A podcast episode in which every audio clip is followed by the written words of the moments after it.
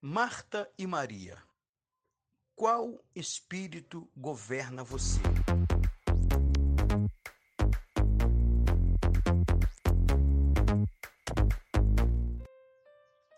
É o que nós vamos tratar nesta mensagem, baseado em João capítulo 11, versículo 1. Estava, porém, enfermo um certo Lázaro, de Betânia, aldeia de Maria e de sua irmã Marta, e Maria era aquela que tinha ungido o Senhor com unguento e lhe tinha enxugado os pés com seus cabelos, cujo irmão Lázaro estava enfermo. Mandaram-lhe, pois, suas irmãs dizer: Senhor, eis que está enfermo aquele que tu amas. E Jesus, ouvindo isto, disse: Esta enfermidade não é para a morte, mas para a glória de Deus Pai, para que o Filho de Deus seja glorificado por ela. Ora, Jesus amava a Marta e a sua irmã e a Lázaro. Quando ouviu, pois, que estava enfermo, ficou ainda dois dias no lugar onde estava. Versículo 17. Chegando, pois, Jesus, achou que já havia quatro dias que estava na sepultura. Ouvindo, pois, Marta que Jesus vinha, saiu-lhe ao encontro. Maria, porém, ficou assentada em casa. Disse, pois, Marta a Jesus: Senhor, se tu estivesses aqui, meu irmão não teria morrido. Disse-lhe Jesus: Teu irmão há de ressuscitar. Disse-lhe então Marta: Eu sei que há de ressuscitar na ressurreição do último dia. Disse-lhe Jesus: Tirai a pedra. Versículo 39. Marta, irmã do defunto, disse-lhe: Senhor, já cheira mal porque já é de quatro dias. Disse-lhe Jesus: Não lhe tenho dito que, se creres, verás a glória de Deus? Queridos, quando o Senhor Jesus recebeu a notícia de que Lázaro estava doente, ele não largou o que estava fazendo e saiu correndo desesperado para atender um pedido de socorro de seus amigos. Até porque ele sabia o que faria. Observe que o versículo 5 diz que Jesus amava muito essa família. Ele tratava a Lázaro como amigo. Mas no versículo 6 diz que ao receber a notícia sobre Lázaro, ele ainda ficou dois dias no lugar onde estava. Somado aos dois dias de viagem até Betânia, completou então quatro dias. E Lázaro já estava morto e sepultado. O que nós aprendemos com essa atitude de Jesus? Aprendemos o seguinte: que nem a necessidade de seus amigos mais próximos e nem a fúria de seus inimigos determinavam ou determinam as suas ações. Qual espírito governa você?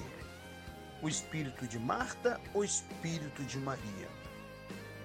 Vejamos então João capítulo 11, versículo 20. Olha, escuta o que diz. Ouvindo, pois, Marta que Jesus vinha, saiu-lhe ao encontro. Maria, porém, ficou assentada em casa. Muitos já ouviram dizer, ou já conhecem, que Marta fala de um espírito agitado. Marta fala de um espírito ansioso.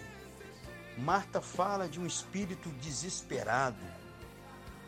Quando ela ouve falar que Jesus estava chegando, ela sai correndo ao seu encontro, ao passo que Maria prefere ficar em casa sentada, quieta, esperando. Então, quando Marta se encontra com Jesus, ficou nítido nela um coração incrédulo, um coração questionador. Por quê? Porque as suas palavras foram em tom de cobrança. Ela, Marta, estava totalmente deslocada e desconectada com o tempo e o propósito de Deus. Ela não conseguia entender nada. Então, o seu deslocamento com o tempo de Deus e seus propósitos fica claro, fica claro quando ela primeiro joga Jesus para o passado e depois joga ele para o futuro. Sabe por quê? Ela não consegue entender uma percepção da realidade. Ela disse para Jesus no versículo 21: Se o Senhor estivesse aqui, passado. E no versículo 24 ela fala: Ele vai ressurgir no fim dos tempos, jogando Jesus aonde? No futuro.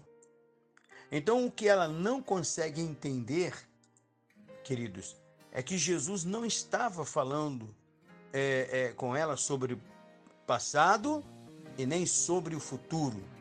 Jesus estava falando com ela sobre o presente. Mas no desespero, ela corre atrás de Maria, ela vai atrás de Maria e até mente para ela dizendo que Jesus estava chamando-a. Aí Maria vai até Jesus, fala as mesmas palavras, mas o seu coração, o coração de Maria, era um coração diferente. O seu tom não é um tom de cobrança. Então, quando ela, quando ela chega, já é Maria, ela chega, se lança aos pés de Jesus, mostrando reverência, mostrando adoração e um coração quebrantado. Então, isso move o coração de Deus. Porque o que move o coração de Jesus, queridos, não é questionamento, mas quebrantamento. Escute isso, guarde no teu coração. O que move o coração do Senhor Jesus não é questionamento, mas quebrantamento. Na mesma hora, Jesus se comove com a atitude de Maria e pergunta: onde colocaram Lázaro? Sabe por quê, gente? Porque são essas é, atitudes que trazem o favor de Deus a nós. E não as cobranças e os questionamentos feitos como os de Marta. A pergunta é: qual o espírito governa você? O de Marta ou de Maria? Talvez você esteja, perguntando que diferença faz isso. Isso vai determinar se você viverá os milagres que o Senhor tem para você ou não. Marta não conseguia crer que seu irmão sairia vivo daquele sepulcro, porque não conseguia nem se assentar para ouvir Jesus. A sua ansiedade não permitia. Eu, eu, eu aprendo que quem tem o espírito de Marta vive questionando com Deus a demora do seu milagre. Quem tem o espírito de Marta, vive questionando com Deus a demora do seu milagre. Aprenda uma coisa, amados. Mulher na Bíblia representa a igreja. Então, Marta fala de uma igreja que não sabe sentar para ouvir o que Jesus tem a dizer. Uma igreja que não entende os seus propósitos e a sua verdadeira intenção em permitir que algumas coisas ruins até mesmo aconteçam, para que aprendemos é, com isso, para que a nossa fé se desenvolva. Maria fala de uma igreja que aprendeu a ouvir e a entrar no descanso da fé. E uma igreja que se lança aos pés de Jesus e se quebranta, esta igreja viverá milagres sobrenaturais, pois através do seu é, é, quebrantamento atrairá o favor do Senhor. Qual espírito governa você? O espírito de Marta ou o espírito de Maria? Leamos Lucas capítulo 10, versículo 38 em diante. E aconteceu que, indo eles de caminho, entrou Jesus numa aldeia, e certa mulher por nome Marta o recebeu em sua casa e tinha esta uma irmã chamada Maria, a qual, sentando-se também aos pés de Jesus, ouvia sua palavra. Marta, porém, andava distraída em muitos serviços e, aproximando-se, disse: Senhor, não se te dá de que minha irmã me deixe servir só? Dize-lhe que me ajude. E respondendo Jesus, disse-lhe: Marta, Marta, estás ansiosa e preocupada com muitas coisas, mas uma só é necessária. E Maria escolheu a melhor parte, a boa parte, a qual não lhe será tirada. Vocês observam que a verdadeira preocupação de Marta era ser uma boa anfitriã. A preocupação de Maria era ser uma discípula perfeita. Jesus não nega as atividades hospitaleiras de Marta, não. Mas ele fica preocupado com a distração, com a preocupação e a fadiga dela em muitas coisas. Então isso faz com que ela subestime ou banalize a única coisa necessária, irmãos, que é ouvir a palavra, a palavra do Senhor Jesus e praticá-la.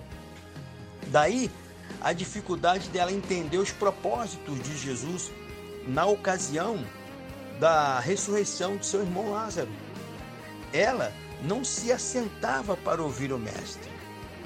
Não questione a demora de um milagre ou de uma resposta. Por trás dessa demora existe um propósito. Qual espírito governa você? O de Marta ou de Maria? Deus te abençoe e te prospere abundantemente, não só hoje, mas para todo sempre. Amém.